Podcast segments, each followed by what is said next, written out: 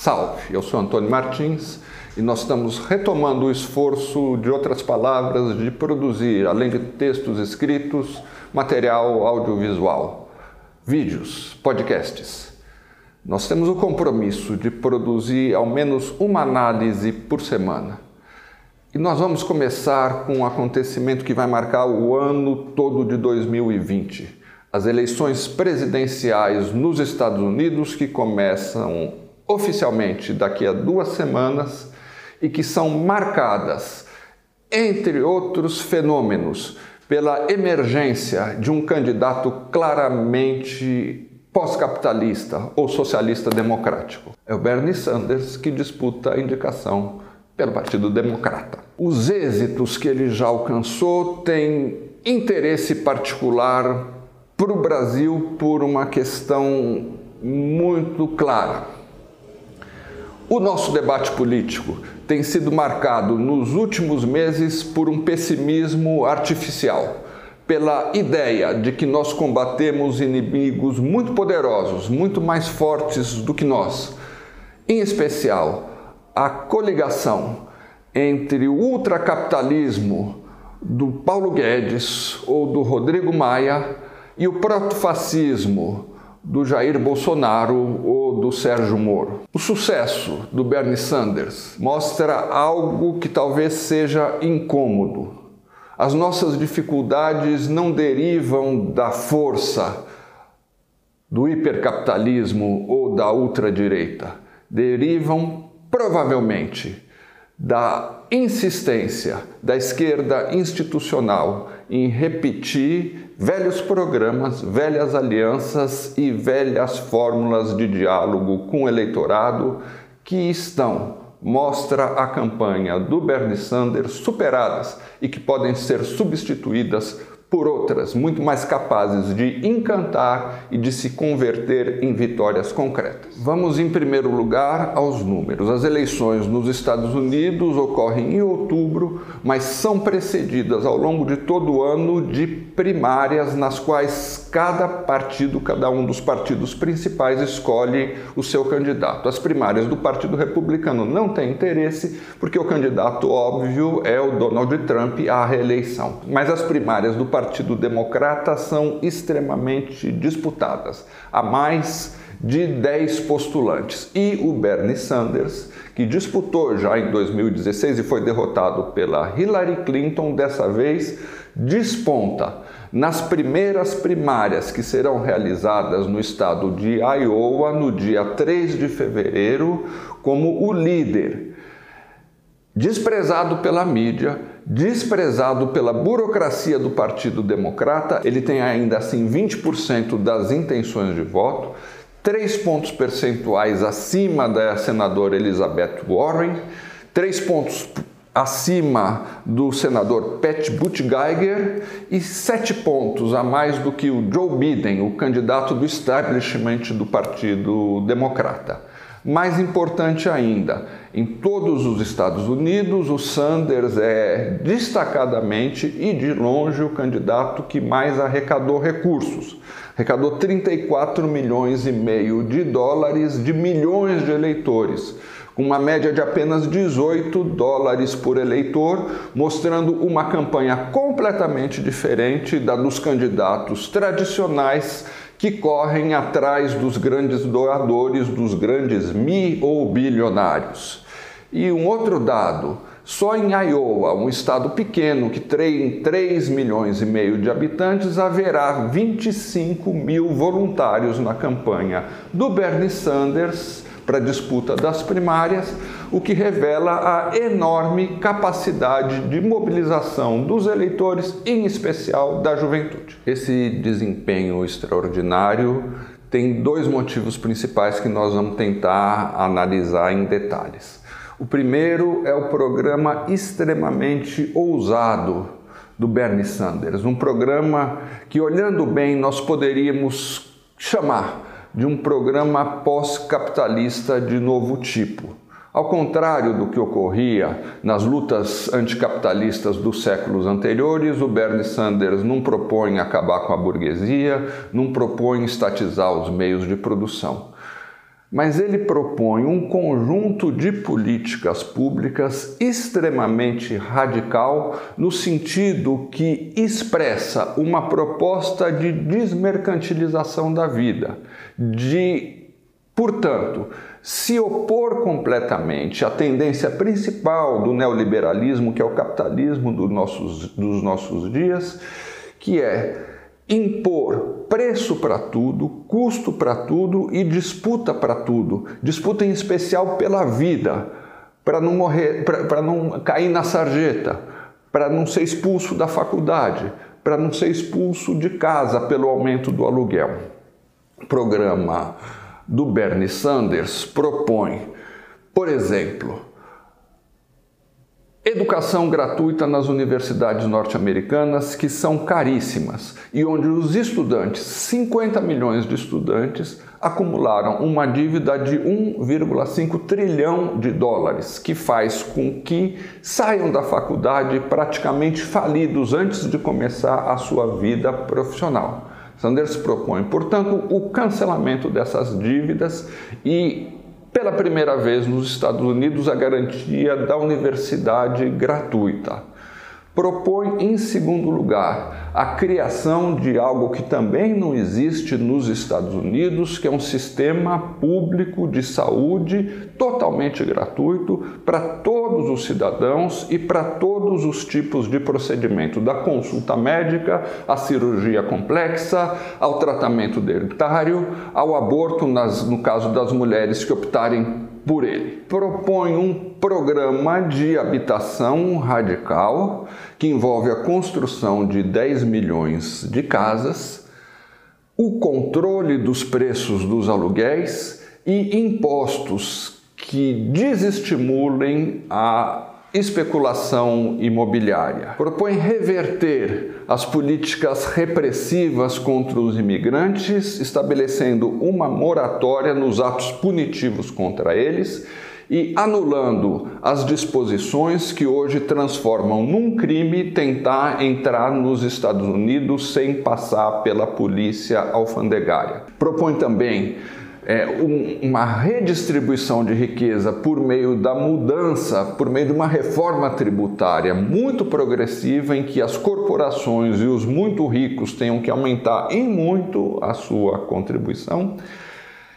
E nessa campanha, ele acrescentou uma, um outro feixe de propostas que, num certo sentido, foi incorporado a partir das ideias da Alexandra Ocasio, deputada latina pelo Bronx, que se transformou numa das grandes figuras da vida da esquerda norte-americana ele incorporou da Alejandro Ocasio a proposta do Green New Deal. O que, que significa isso? Significa incorporar a agenda ambientalista, a ideia de que o mundo está sob ameaça de catástrofe climática e é preciso diminuir drasticamente as emissões de gás carbônico, mas combinando essa agenda ambiental, que muitas vezes é vista como algo da classe média, daqueles que já têm emprego, que já têm acesso aos bens que tornam a vida confortável. Num certo sentido, Alejandro Ocasio e agora o Bernie Sanders deram a volta nessa, nessa crítica que se fazia à agenda ambiental, porque eles a associam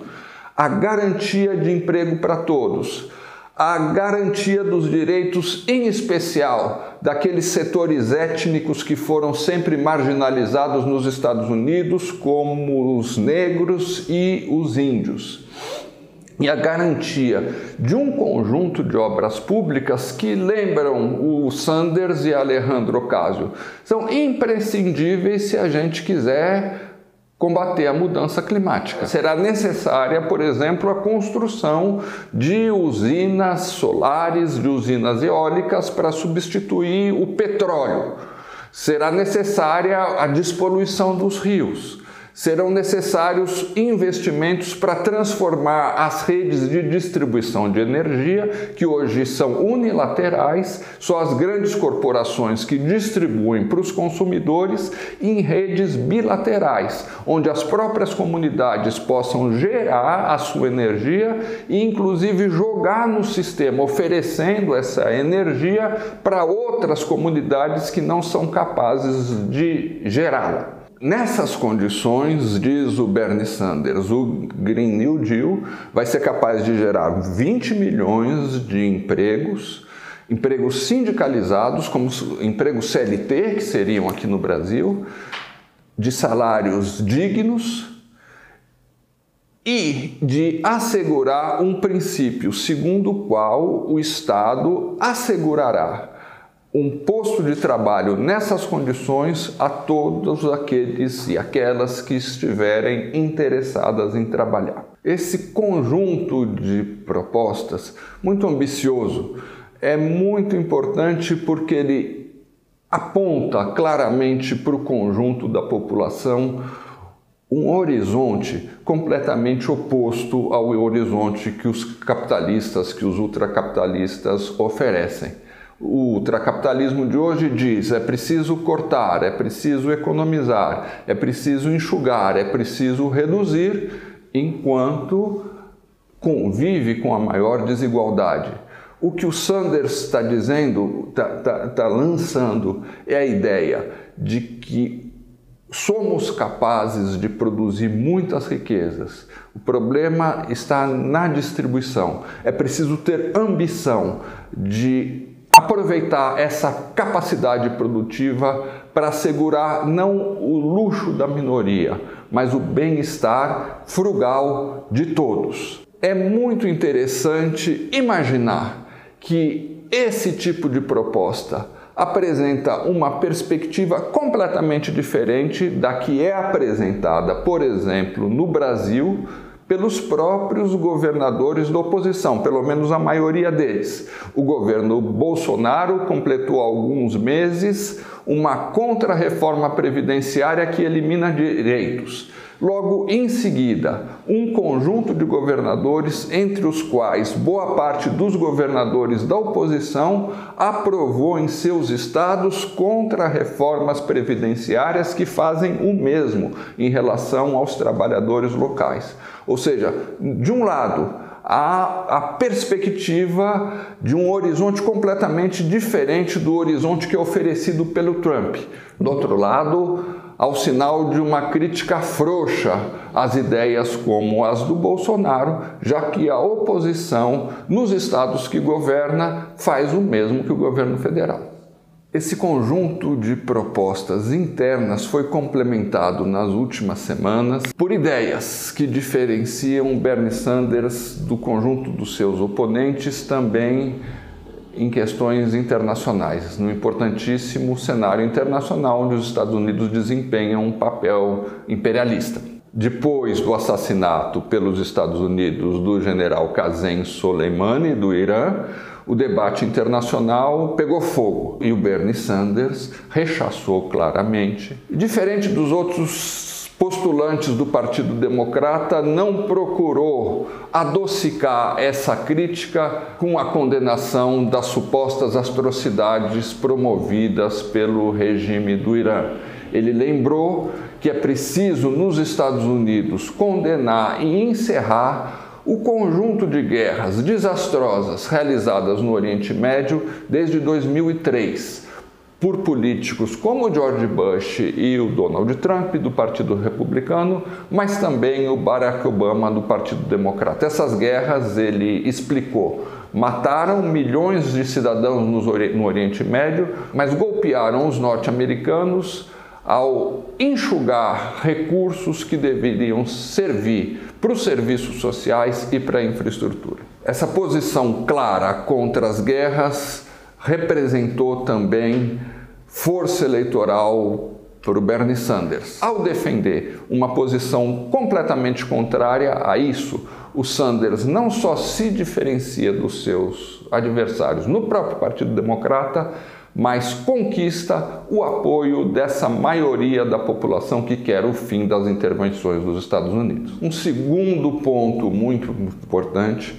principalmente para o debate no Brasil, é compreender, é examinar o tipo de campanha feita pelo Bernie Sanders. É, num artigo recente na revista Intercept, o jornalista Ryan Green conta um pouco sobre as características principais da campanha do Sanders. Ela parte de uma base clara: saber que o establishment, que o sistema político votará, apoiará todos os outros candidatos, menos o próprio Sanders. Então é necessário mobilizar outras energias, outros setores da população num certo sentido, é uma política completamente distinta da que foi adotada no Brasil durante o próprio período dos governos de esquerda, onde a governabilidade foi alcançada com alianças com os partidos conservadores, com, as, com alianças com as elites e com um esforço nítido para desmobilizar os movimentos sociais uma visão de que a governabilidade seria exercida pelos partidos no poder e de que as pressões populares poderiam contrariar os esforços desses partidos. Pois bem, a campanha do Sanders baseia-se em primeiro lugar, numa fortíssima aliança com os movimentos sociais, em especial aqueles mais mobilizados. Exemplos claros, como mostra o Ryan Green, a greve dos professores de Chicago, que foi histórica, aconteceu em setembro, terminou com uma enorme vitória e apresentou em especial formas novas de mobilização é, muito mais horizontais e muito mais democráticas. O Bernie Sanders compareceu a diversos dos atos da greve, mas a sua campanha participou diretamente, de uma maneira ainda mais importante, que foi deslocando para Chicago alguns dos seus maiores especialistas em ações diretas. Eles participaram de um conjunto de oficinas com centenas de professores em que transmitiram experiências sobre ações como corte de avenidas e bloqueio da entrada dos, dos, de prédios públicos. Essas ações foram essenciais para a vitória da greve, para um certo ar de renovação do sindicalismo americano e estabeleceram uma clara ideia de que não se trata simplesmente de delegar o poder para um político, mas se trata de envolver um conjunto de setores sociais organizados sem os quais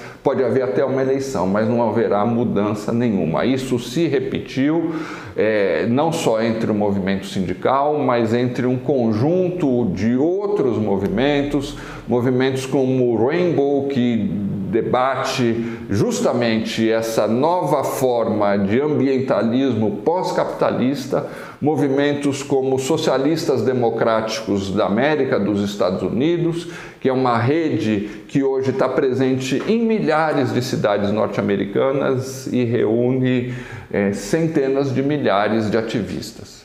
Essa mesma reportagem do Intercept mostra como o Sanders, um cara já com 78 anos, tem sido capaz de rever, inclusive, alguns procedimentos psíquicos, de descentralizar a campanha, de fazer uma campanha em que há, diferente de 2016, enorme participação das bases e de adotar em seus comícios estilos em que o candidato deixa de ter o protagonismo único, porque percebe que a política institucional desgastou-se tanto que, por mais que o discurso do candidato diga respeito a, respeito a problemas concretos vividos pela população, ele é muitas vezes percebido como mais do mesmo, como político falando para os eleitores.